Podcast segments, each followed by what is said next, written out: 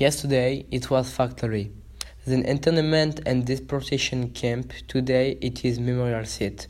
Le camp des Milles have gone through the time for more 70 years.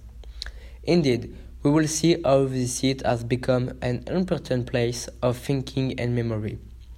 This place of memory is located on southeast of France, in Aix-en-Provence.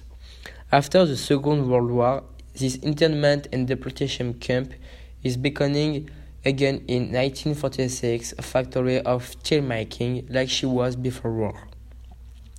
This one has been working until 2002.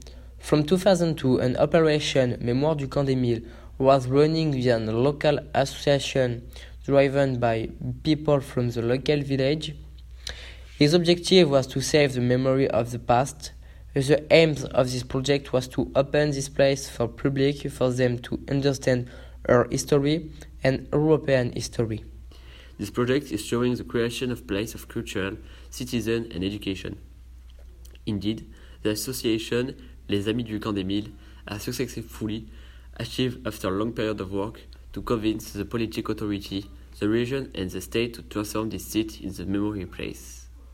She also convinced the owner of building, the Lafarge Group, to sell them building.